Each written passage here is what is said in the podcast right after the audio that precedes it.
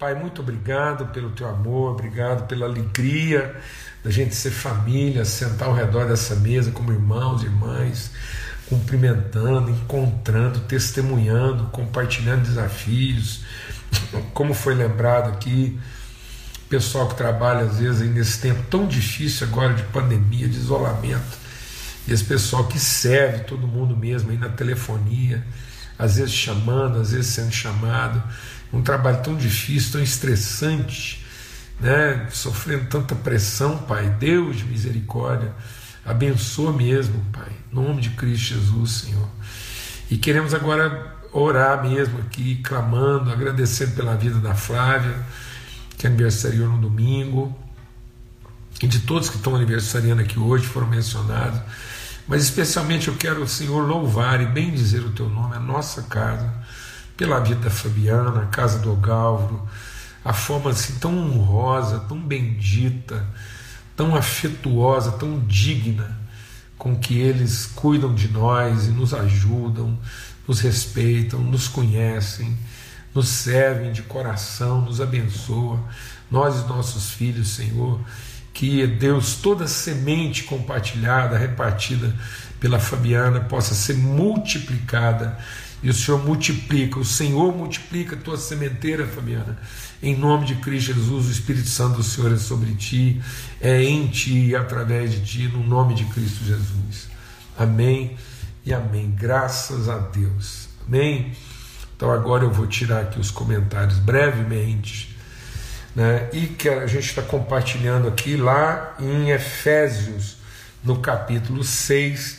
Nós estamos compartilhando sobre a armadura né, de Deus. A gente, esse texto aqui que é tão é, revelador para a nossa vida e ao mesmo tempo tão desafiador.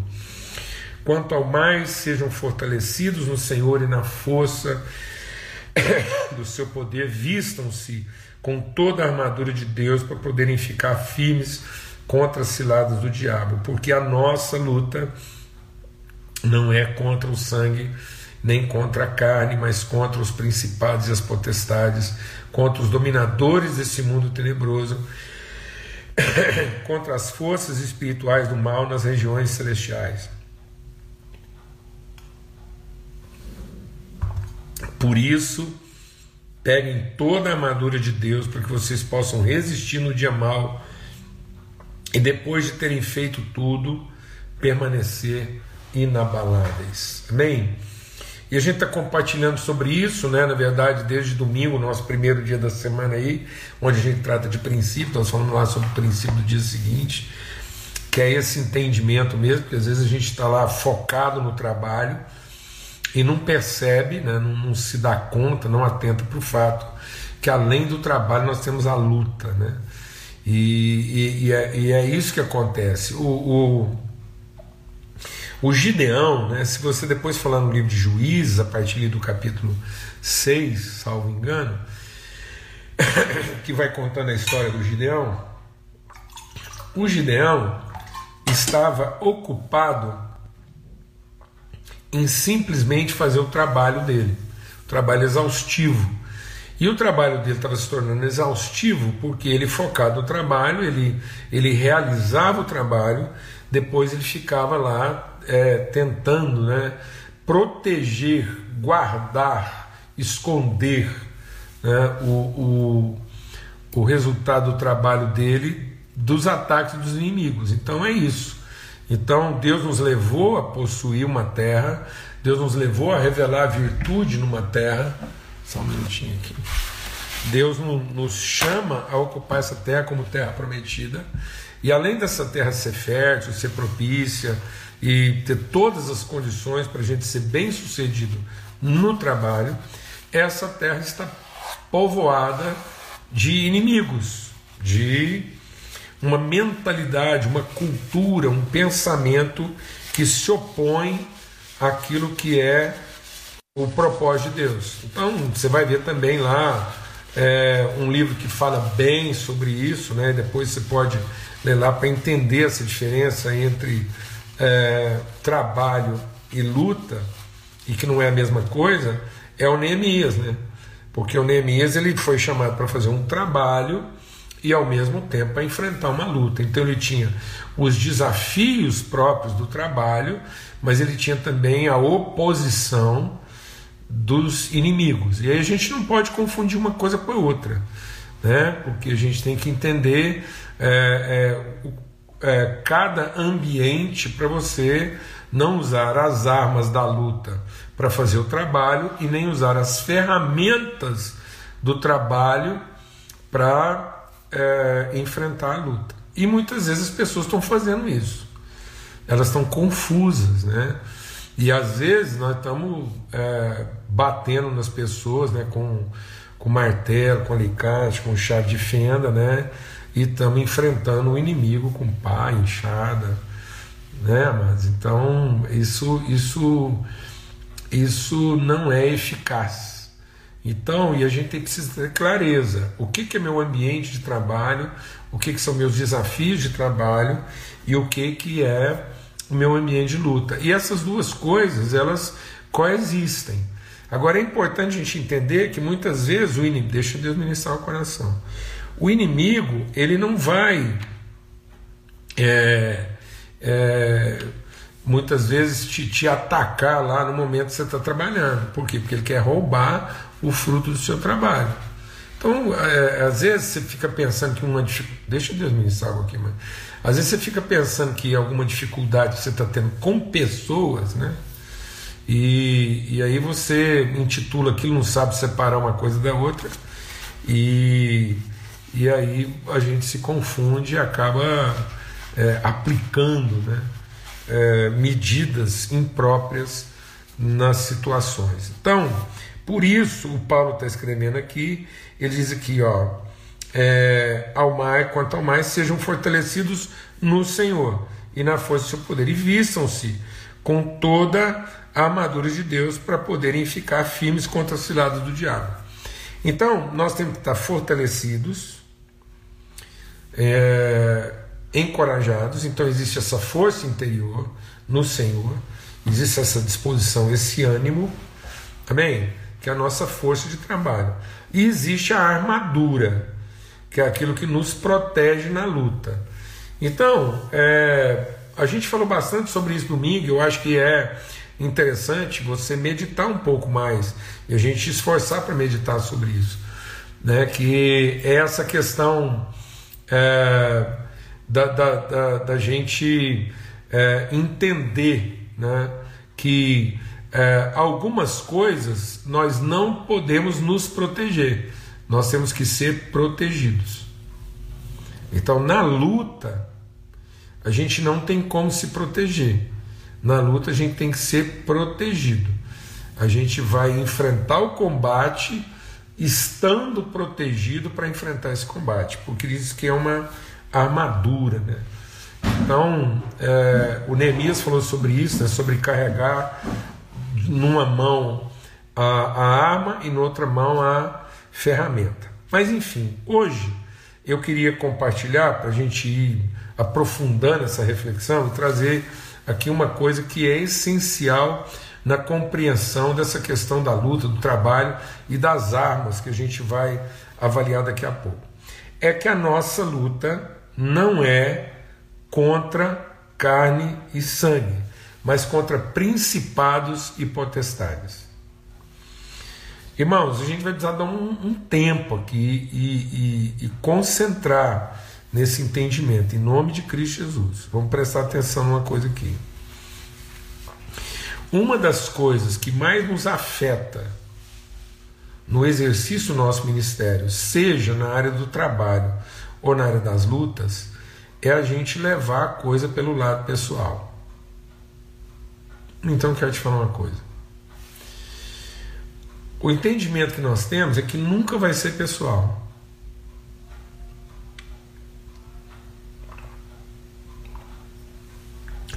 E a gente não pode levar pelo lado pessoal. Porque é, as pessoas elas não têm alguma coisa contra a gente. É, as pessoas têm alguma coisa contra, e, o, e o, também os nossos inimigos, né? os principados e potestades, as pessoas têm contra aquilo que a gente representa e contra o lugar que a gente ocupa. Né? Então, quando Israel foi ocupar a terra prometida, que estava toda tomada de inimigos, não era uma questão pessoal. Não, não havia alguém ali com uma questão pessoal com Josué, com Caleb. Né? O faraó não tinha uma questão pessoal com o Moisés. Até porque Moisés foi criado lá dentro do palácio e ele, ele andou lá dentro, devia ter muitos amigos lá dentro, ele, ele, ele frequentava a corte do faraó. E até o episódio lá que ele fugiu lá, ele era bem quisto. Ele era o filho da filha de Faraó. O que acontece é que quando a gente vai é, discernindo o propósito de Deus na nossa vida e vai ocupando esse lugar no cumprimento da vontade de Deus, então agora passa a ser o lugar que a gente ocupa na vida e o que que a gente representa em termos de pensamento, de autoridade, de propósito e de direção de Deus. E é contra isso que as pessoas resistem e é contra isso que o mundo espiritual combate. Então as pessoas resistem porque elas estão dominadas a partir do mundo espiritual por uma forma de pensamento contrária. Então, na verdade, nós não temos inimigos entre os homens, nós temos uma inimizade. Por isso que a palavra de Deus diz que Jesus desfez o muro da inimizade.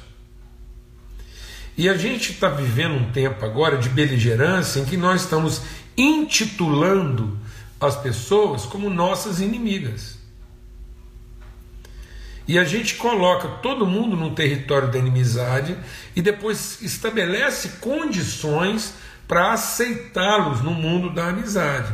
E Jesus diz: Não, eu destruí o muro da separação. Então a nossa luta é contra essas formas de pensamento que escravizam as pessoas e não contra as pessoas. E o nosso problema é que muitas vezes, todas as vezes que a gente tem um embate com alguém, a gente tem a tendência de levar isso pelo campo pessoal, como se aquela pessoa tivesse um problema com a gente e, consequentemente, a gente passa a ter um problema com ela. Isso é uma cilada, isso é uma cilada do diabo. Porque a grande cilada do diabo, deixa Deus ministrar o nosso coração aqui, é separar amigos íntimos. Então, a partir do momento que ele estabelece esse muro, esse abismo, essa fenda de separação, esse abismo de separação, então ele, ele, ele cria né, essa condição em que agora, a partir dessa fenda de separação, eu tenho que me defender. E tendo que tem o que defender, eu posso ficar ofendido. Então é essa fenda, né, esse vale, esse abismo de separação. Então, uma vez criada essa separação, então nós não temos que combater os lados, nós temos que eliminar o que separa. Amém? Os muros, as paredes, que é o que Jesus fez. Ele veio e tendo feito a paz, ele tendo sido ministro da paz, que é o que Paulo está dizendo aqui, ele veio e evangelizou a paz e destruiu o muro de separação que havia. Então agora nossa luta não é contra as pessoas que estavam do outro lado do muro. A nossa luta agora é contra aquele tipo de pensamento que levantou e criou o muro. E às vezes, em vez de combater esse tipo de pensamento que levantou o muro, a gente reforça esse pensamento dizendo que existe gente de um lado do muro e gente do outro lado do muro. Deixa o Espírito de Deus ministrar o nosso coração. A promessa de Deus, isso é sério aqui, vamos entender. A promessa de Deus diz que quando viesse o Espírito, quando vier o Espírito, no tempo da plenitude espiritual, e qual é o ministério do Espírito? É a comunhão o Espírito veio para produzir e trabalhar a comunhão entre os irmãos. E a palavra de Deus diz que quando viesse o Espírito, ele, ele abaixaria os montes, ele aplanaria os montes e ele elevaria os vales. Então o que, que o Espírito Santo está fazendo? Ele está eliminando as cadeias de montanhas e os vales dos rios. Quais são as divisas naturais? Quando você estudou lá em geografia, o que, são as divisas naturais que separam os países? Como é que você pode saber que um estado, uma cidade, está naturalmente separado? Geralmente você tem lá uma cadeia de montanha ou o vale de um rio. Então, quando o Espírito Santo diz que ele vai aplainar as montanhas e elevar os vales, ele está dizendo que a gente não vai conseguir saber onde está a linha de separação. Ele desfez o muro da separação. E uma vez desfeita o muro da separação, ele acabou com a inimizade que havia. Então, esse é o ministério. A palavra de Deus diz que é aqui que entra o ministério de Jesus. É isso que ele realiza. Ele desfez a inimizade e, tendo desfeito a inimizade, ele destruiu o muro de separação que havia. De modo que não há mais judeu nem grego, não há sábio nem tolo. Então, ele fez de todos os povos um só. Amém? Então, a, por isso que a carta aos Hebreus, a gente meditou lá na carta aos Hebreus, a gente focou nisso, enfatizou bastante essa questão. A carta aos Hebreus diz o quê? No que depender de nós, tenham paz com todos os homens. Então, amados, uma das formas de a gente enfrentar, uma das formas de a gente fazer bem o nosso trabalho e ser bem sucedido nas nossas lutas é a gente não levar coisa alguma para o lado pessoal. Hum, isso é um exercício. Isso é um exercício. Então eu queria deixar aqui essa receita, deixar aqui essa palavra porque entender que a nossa luta, nosso enfrentamento não é contra carne e nem contra sangue, é, mas é contra principados e potestades. E aí eu quero ler com vocês né, o que está lá em 2 Coríntios. Tá bom? Então vamos abrir lá. É, 2 Coríntios só antes a gente ir para 2 Coríntios, reforçando, porque aí você pode voltar aqui em Efésios, em Cristo Jesus, vocês que antes estavam longe, capítulo 2 de Efésios, foram aproximados pelo sangue, porque ele, a nossa paz, de dois povos fez um só, na sua carne derrubou a parede de separação que havia no meio, a inimizade.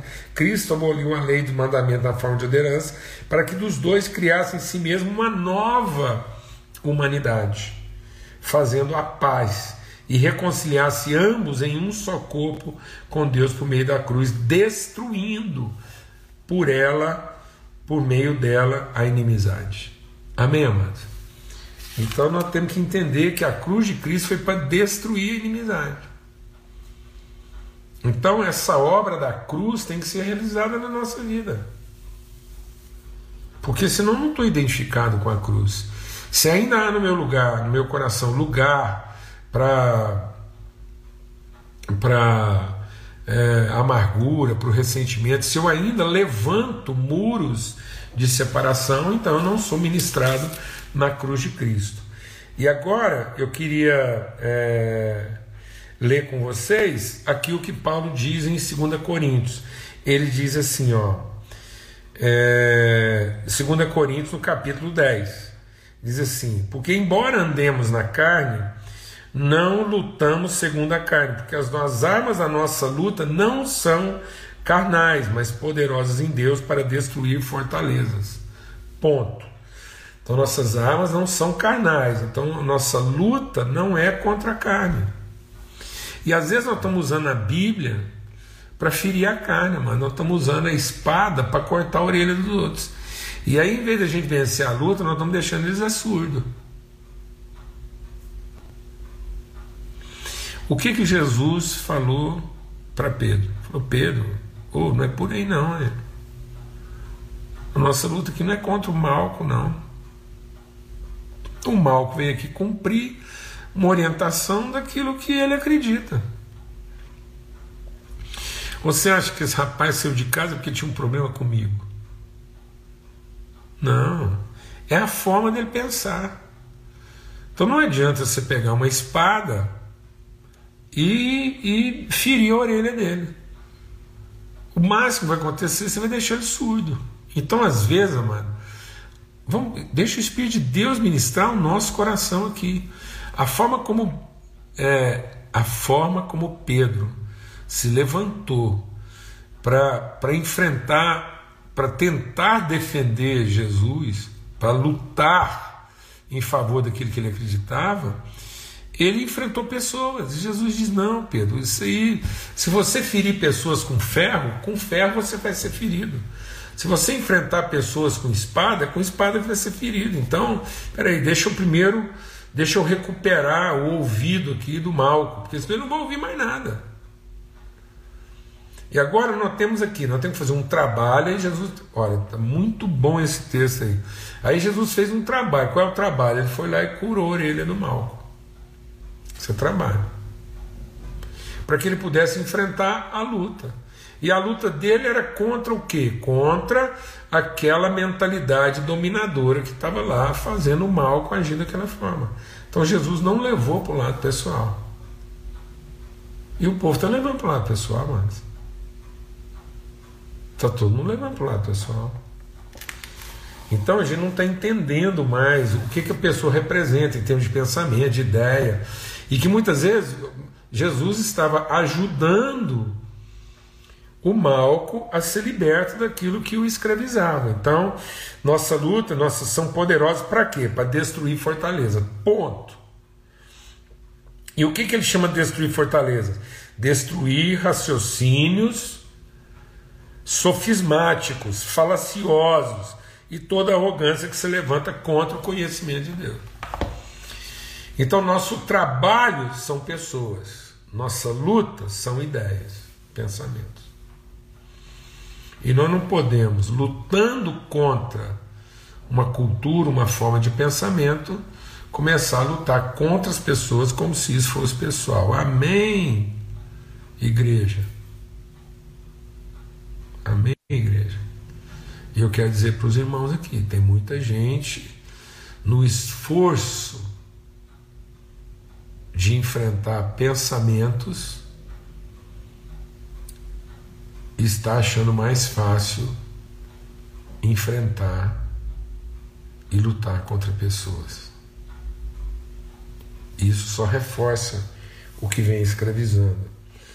Por isso nossa luta não é. E ele diz aqui: estaremos prontos, 2 Coríntios 10, para levar cativo toda desobediência quando quando cumprida a nossa própria obediência.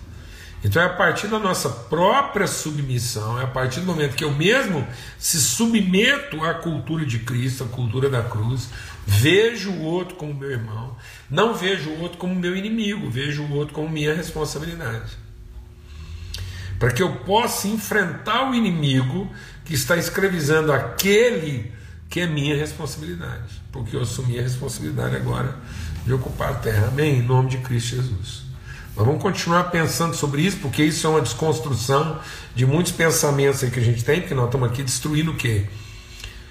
Fortalezas, sofismas. Então existem muitos pensamentos que são sofismáticos. O que quer dizer que é um sofisma que a gente está enfrentando? É porque ele tem aparência de verdade, ele faz sentido, ele tem uma lógica muitas vezes amparada pelo próprio texto bíblico. Então, muitas vezes as pessoas estão usando o texto bíblico, que fala de espada e de escudo, para enfrentar pessoas e não para combater culturas que escravizam as pessoas. E aí elas estão enfrentando uns aos outros armados de evangelho. E aí você vê lá dois irmãos usando o evangelho como pau de bater em doido, como se tivesse é, é, que o inimigo fosse a pessoa e não que aquela pessoa é o irmão que nós temos que ajudar e, e promover a libertação dele. Amém, amados? Em nome de Cristo Jesus, aleluia.